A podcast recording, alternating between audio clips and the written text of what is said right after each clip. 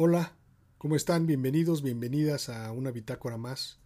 Esta es la quinta de la tercera temporada y por ser Día de Muertos es una cápsula especial, una bitácora especial de, de Día de Muertos. Digamos que este último año y medio ha sido un año en que hemos estado lleno de incertidumbres, de mucho de mucho desequilibrio emocional. No creo que alguno de nosotros no conozca a alguien más menos cercano que haya fallecido. Y de alguna manera, más allá de la ausencia de estas personas, creo que lo que tendremos que reflexionar mucho es sobre nuestros haceres, sobre nuestra vida cotidiana, cómo ha cambiado en estos 18 eh, meses, más o menos. Eh, sobre todo lo que tiene que ver con los ritos, los nacimientos, las fiestas, las bodas y los propios ritos que tienen que ver con la muerte.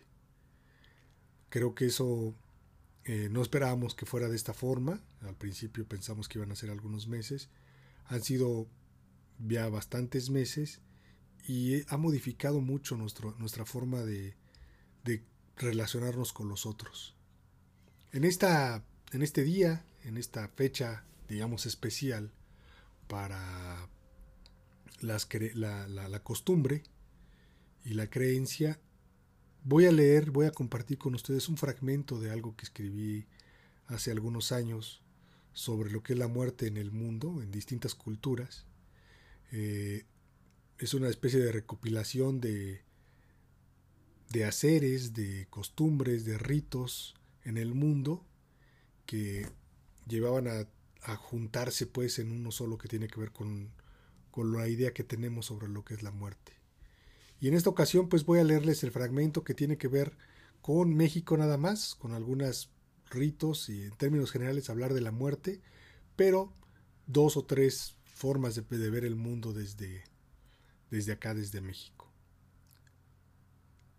Esta es la bitácora antropológica sobre la muerte y vamos a ponerle un, un puño de tierra como se llama la, la ponencia esa. La muerte es algo más que una experiencia individual. Es un drama de la vida colectiva. Las corrientes religiosas han afirmado siempre que la muerte es umbral, paso, metamorfosis. El gran misterio de la muerte que lleva a desembocar a lo sagrado es la certidumbre de que hay algo después. Lo que llamamos muerte, dice Bataille, es la conciencia que tenemos de ella, distinguimos el paso que hay de estar vivos a ser un cadáver. El cadáver es objeto angustiante al ser imagen de nuestro destino y frente al cual se desatan un sinfín de sentimientos, de incertidumbre. Para Thomas Luis, la muerte es ante todo vacío que provoca angustia. Abro comillas. Suscitado por la ausencia, la destrucción y la podredumbre, y revela lo desconocido, en un aspecto más angustioso e insostenible. Cerramos comillas. En otras palabras, el sentimiento que provoca la muerte es innombrable. No está al alcance del idioma abstracto y simbólico con el cual podremos definir sus cualidades, y al igual que lo sagrado se encuentra en una categoría de lo sensible que la sustrae a la polémica y la coloca más allá de la razón. La muerte es un proceso natural y cíclico que se ilustra con la frase se vive para morir y se muere para vivir. En los primeros tiempos, es decir, el tiempo mítico ha sido descrito casi unánimemente en diversas regiones del mundo como el lugar de todas las metamorfosis, de todos los milagros, en el que nada estaba aún estabilizado. No se había promulgado ninguna regla ni fijado ninguna forma. Los objetos se desplazan por sí mismos, las canoas vuelan por el aire, los hombres se convierten en animales, e inversamente, en vez de envejecer y morir, mudaban de piel. El mítico paraíso anterior a nuestra condición actual era aterrador, ante la falta de barreras, estabilidad y ante todo la imposibilidad de diferenciar. En este contexto de caos, la muerte es como el gusano dentro de una fruta. El cosmos salió del caos, la era de la confusión ha terminado. La historia natural empieza, el régimen de la causalidad normal se establece. Al desbordamiento de la actividad creadora sucede la vigilancia necesaria para mantener y conservar el buen estado del universo. Pese a que sea parte del orden de la naturaleza, cuando alguien muere sentimos que, se que algo se desequilibra y resulta imperante ordenarlo a través de un rito, ya que el desequilibrio resulta ser contagioso y en este sentido peligroso para el grupo. Ahí radica la importancia del rito, como una forma de atenuar el peligro que representa el cadáver por medio del contagio. Al respecto, Bataille comenta. Abrimos comillas. El muerto es un peligro para los que se quedan, y su deber es hundirlo en la tierra. Es menos para ponerlo a él al abrigo que para ponerse a ellos mismos al abrigo de su contagio. Cerramos comillas. El miedo, como dice Bauman, es el origen de toda cultura, es decir, la concepción sobre la muerte resulta universal para toda la humanidad. Sin embargo, la forma de resignificancia o aprenderla varía y se hace particular. Así, frente a los ritos funerarios ajenos a, a nuestro entorno, estamos frente a acciones bárbaras.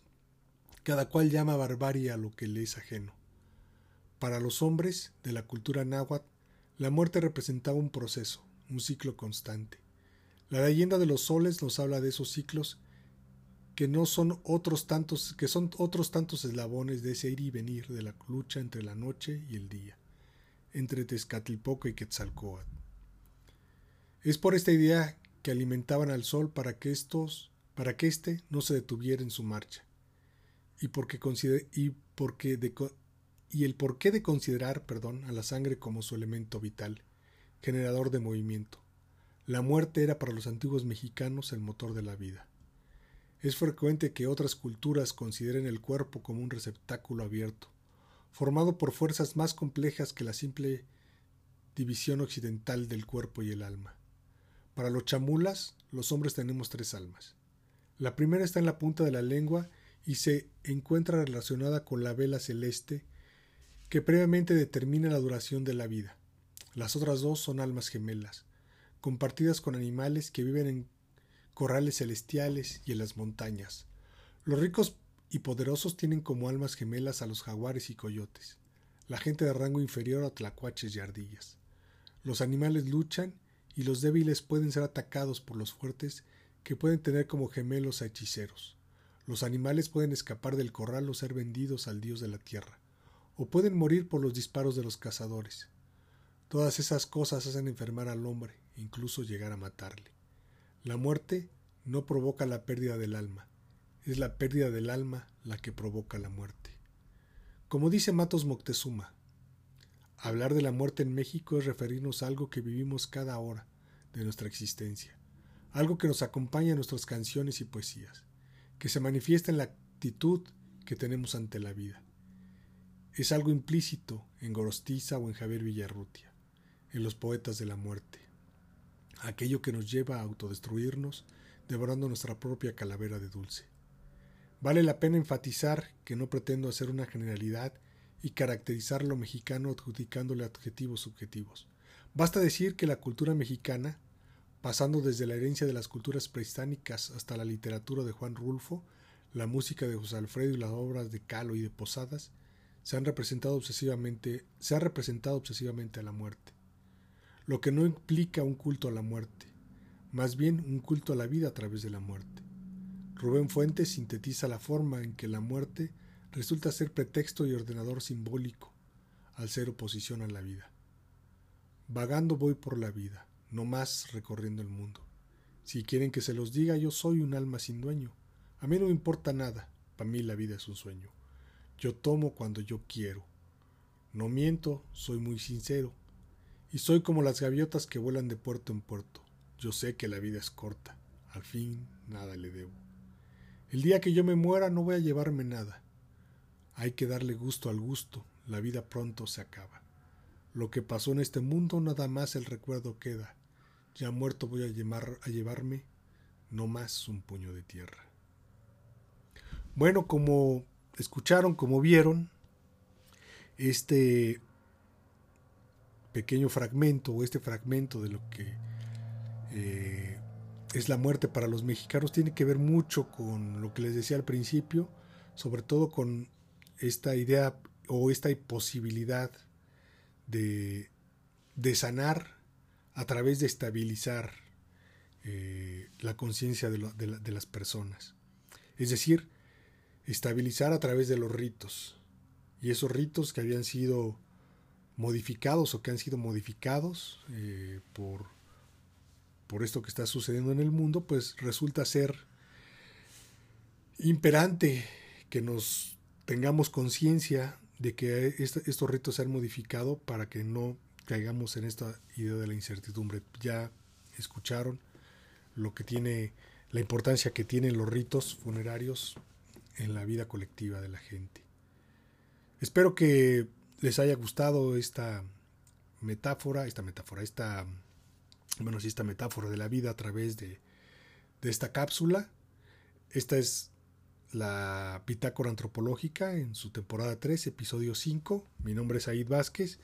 Si les gustó, pues, espero que le den un like, que le, que den me gusta, que se suscriban al canal de YouTube o al Spotify.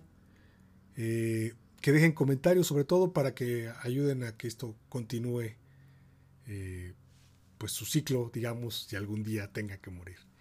Muchas gracias por su atención. Nos vemos para la próxima.